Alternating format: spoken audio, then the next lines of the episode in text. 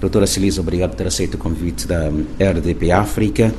Uh, Celisa Deus Lima é jurista, ex-bastonária da Ordem dos Advogados de São Tomé e Príncipe. Uh, o projeto de lei da reforma eleitoral apresentado pela coligação MDFM, UDD, PCD no poder tem sido polêmico devido a alegadas inconstitucionalidades levantadas pela oposição e alguns analistas. Falo do ponto que impede os são tomenses nascidos no estrangeiro de serem candidatos à presidência da República, entre outros. Que análise faz deste processo de alteração à lei eleitoral a menos de um ano das eleições presidenciais em São Tomé e Príncipe?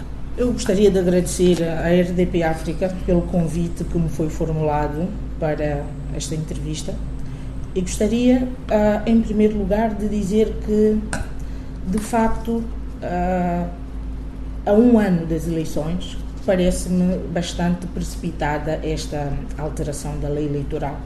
É, do meu ponto de vista, a, a lei carece, sem dúvida, de uma alteração, mas é uma alteração que deve ser feita com ponderação, com, com, com tempo, envolvendo a sociedade civil, envolvendo os partidos políticos, de forma a que seja uma lei o mais consensual possível. E, na verdade, os deputados, os seus deputados, enquanto representantes do povo, ao aprovarem de forma tão atabalhoada esta lei, é um caso para se perguntar qual é a pressa. Aliás, nós temos que ter em conta que a vontade, os senhores deputados representam a vontade do povo. E uma lei como a lei eleitoral, que tem questões tão, tão importantes para a vida política e social do país, ela não deve ser aprovada em cima dos joelhos.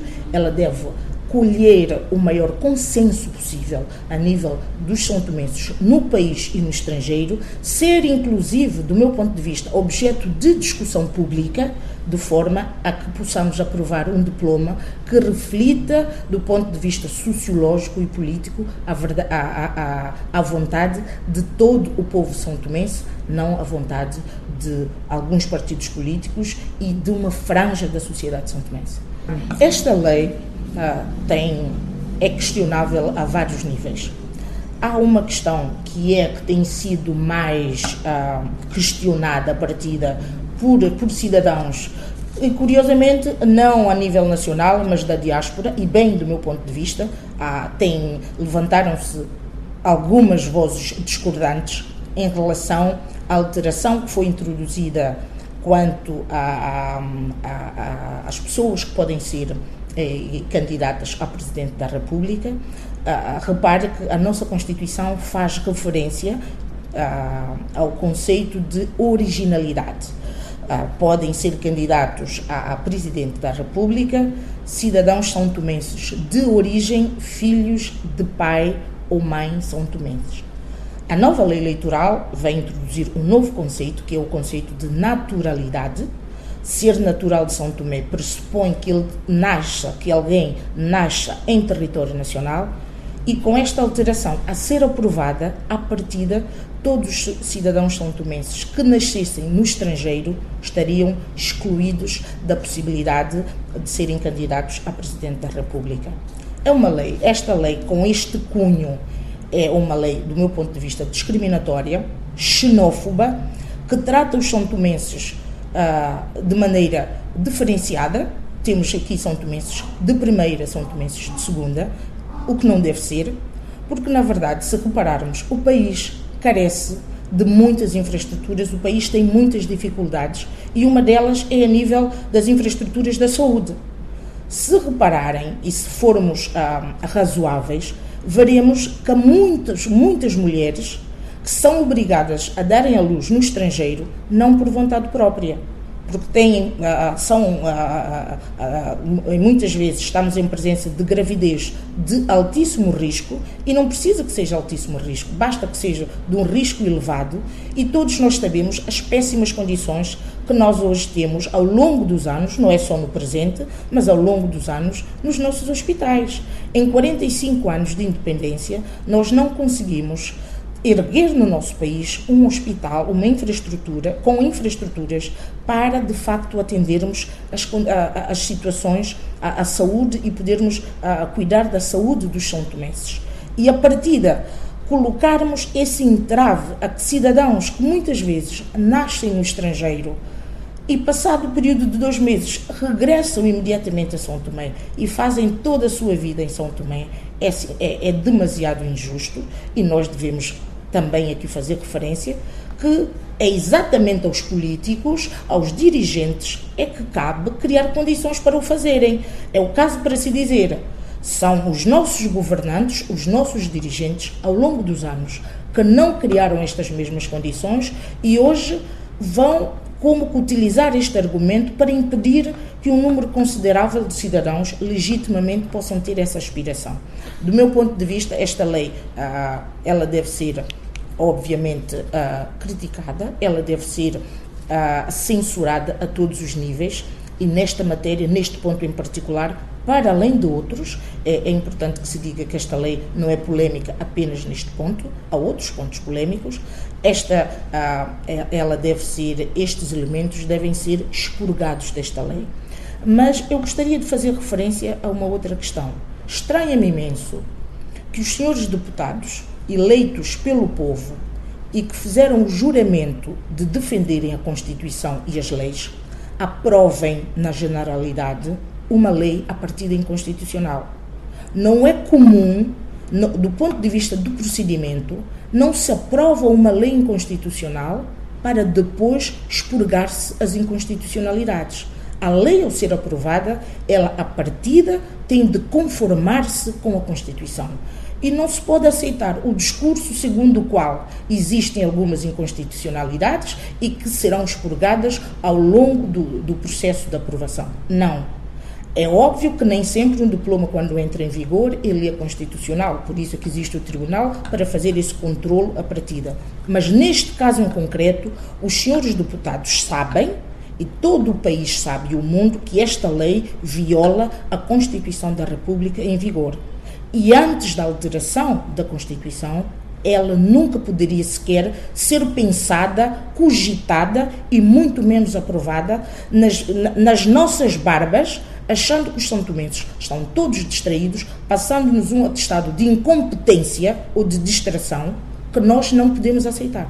Neste projeto, para além destas inconstitucionalidades que diz, eh, a possibilidade de afastar a possibilidade dos movimentos de cidadãos independentes de participarem eh, eh, também inconstitucional. Claramente inconstitucional. E aqui nós temos, em primeiro lugar, que dizer aos senhores deputados que o exercício da atividade política não pode ser um exclusivo dos partidos políticos. Há vida para além dos partidos políticos, sobretudo num país em que se assiste a uma degradação e o descrédito total dos partidos políticos, o povo não pode ser, os cidadãos não podem ser reféns dos partidos políticos.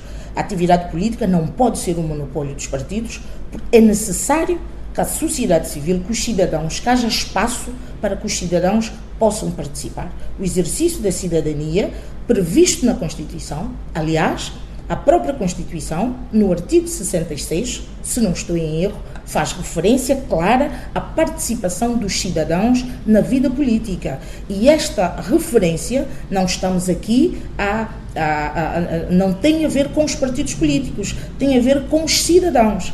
E a nossa lei eleitoral, aprovada há décadas nesta matéria, é uma lei que se pode dizer uma lei verdadeiramente cidadã, aprovada muito à frente do seu tempo.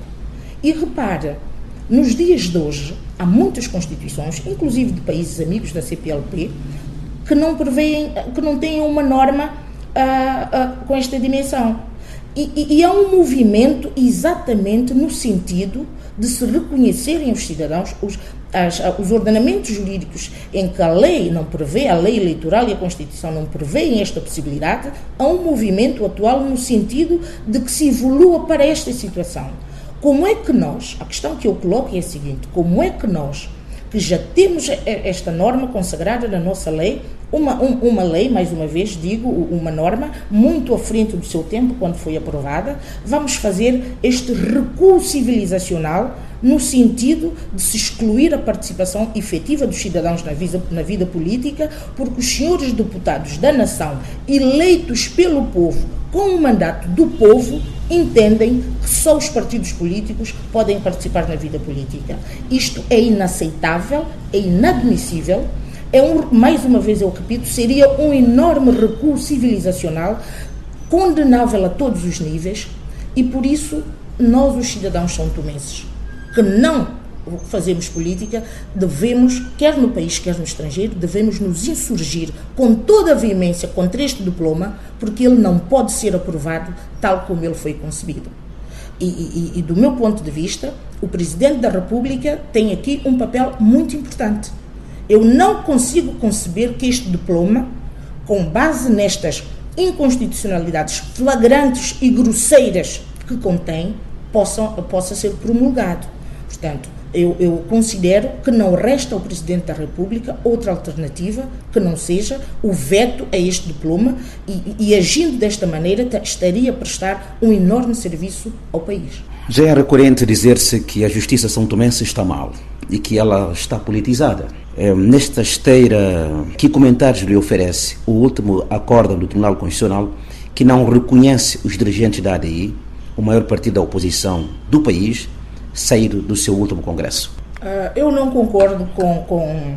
Discordo totalmente da posição do Tribunal uh, Constitucional, porque, nos termos da lei, o Tribunal Constitucional tem competência para uh, proceder ao registro e anotação dos, dos, dos um, órgãos e dos um, dirigentes eleitos em Congresso dos partidos políticos, é uma competência do Tribunal Constitucional com certeza, e foi, segundo o acórdão, o que foi solicitado pelo, pelo, pelo partido, e da fundamentação jurídica, me parece que o Tribunal uh, Constitucional foi para além do que lhe foi pedido. Uh, o Tribunal Constitucional rege-se pela legislação subsidiária, que é o Código do Processo Civil. E há um princípio em processo civil que é o, princípio do dispositivo ou seja, o Tribunal deve apreciar as questões que lhe são submetidas, a não ser que haja matérias de conhecimento oficioso, ou seja, que o Tribunal, por sua própria iniciativa, possa conhecer. O Tribunal Constitucional não tem iniciativa processual, porque a iniciativa processual cabe às partes. Logo, ao ser submetido, do meu ponto de vista, ao ser submetido ah, pelo partido ah, o registro e anotação nos livros próprios do partido político pelo Tribunal Constitucional os resultados ah, saídos do Congresso, o Tribunal Constitucional, ao considerar que o sistema de votação é um sistema que viola os estatutos e, neste sentido, recusar a anotação, foi para além do pedido. E ao agir para além do pedido, esta decisão uh, do meu ponto de vista, ela é, ela é ilegal e, e, e, aplicando as normas do processo civil, ela, ela seria nula. Sucede que depois da decisão do Tribunal Constitucional, não há nenhum outro crivo, não há nenhuma outra instância para além uh, deste mesmo Tribunal Constitucional. Mas, à partida, o que se espera é que as decisões do Tribunal Constitucional sejam elas constitucionais e que o Tribunal, na sua atuação, também se conforme de acordo com a lei. O Tribunal Constitucional não é nenhuma estrutura superior que pode cometer as inconstitucionalidades e as ilegalidades que entender e, se sentir uh, confortável com isto. Do meu ponto de vista, eu repito, o Tribunal Constitucional não tem iniciativa processual, o objeto do processo é conformado pelas partes, são as partes que submetem o pedido ao tribunal não foi pedido ao Tribunal que fosse feita a apreciação do resultado da votação e repare que mesmo a norma citada pelo Tribunal, faz, se prestarem atenção à norma citada pelo Tribunal dos Estatutos do Partido, há referência expressa à votação com a mão levantada.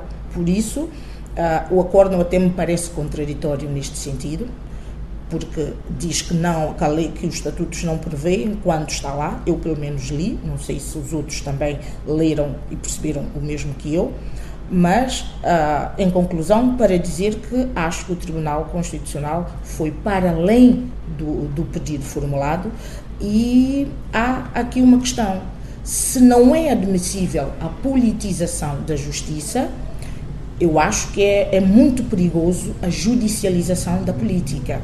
E esta decisão do Tribunal Constitucional abre caminho para uma incursão do Tribunal Constitucional na vida dos partidos políticos que eu considero que é inadmissível. Quer seja de hoje, estamos a falar de um acórdão que se refere ao partido ADI. Amanhã será em relação a qualquer um outro partido e será igualmente condenável e inaceitável do meu ponto de vista. Óbvio que as, que as posições jurídicas ah, nem sempre são, são, são, são consensuais, mas eu continuo e defendo claramente que houve uma ingerência inaceitável uh, do Tribunal Constitucional uh, nesta questão, até porque, tanto quanto eu saiba, o Congresso não foi contestado, não houve polémicas em relação aos resultados uh, do, do Congresso e, mais ainda, os partidos têm órgãos jurisdicionais, estruturas internas, uh, a quem compete, em primeira análise, esse, esse, esse, esse exercício. Um, e apreciar essas questões e por isso, em conclusão, uh, mais uma vez, entendo que uh, o Tribunal decidiu para além do que lhe foi pedido aquilo que chamamos ultra petita. Então, quer dizer que, na sua opinião, essas duas situações que referi atrás, falo de alteração à lei eleitoral e o acordo do Tribunal Constitucional, que não reconhece os dirigentes da ADI, são expedientes que visam o mesmo fim? Eu não posso dizer que sejam expedientes que visem o mesmo fim, mas repare, a lei, a, a, a aprovação da lei eleitoral, da forma que as leis, há duas características básicas e essenciais de uma lei, que são a generalidade e a abstração. E eu não acredito que os senhores deputados não tenham a noção, os senhores deputados, enquanto legislador, têm a plena consciência que não se pode elaborar uma lei individual e concreta. E este diploma, este projeto de lei eleitoral, do meu ponto de vista, tem um destinatário devidamente identificado. Esta lei tem uma característica, do meu ponto de vista, que é individual e concreta e não geral e abstrata como devia ser. E diga assim a bono da verdade, todos no país sabem que esta lei tem um destinatário. Todos nós sabemos que esta lei foi elaborada com um propósito.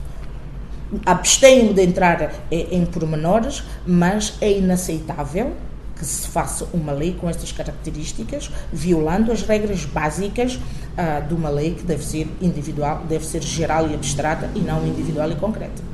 Para, ou seja, para se atingir uma pessoa, para que se pudesse atingir um destinatário devidamente identificado, tem-se em mente uma lei que cria enormes clivagens na sociedade, cria cidadãos de primeira, de segunda e de terceira, e não nos perguntaram se nós concordamos com esta mesma lei. Há um pormenor que eu gostaria de referir. São Tomé e Príncipe é dos poucos países da CPLP que referendou a sua Constituição.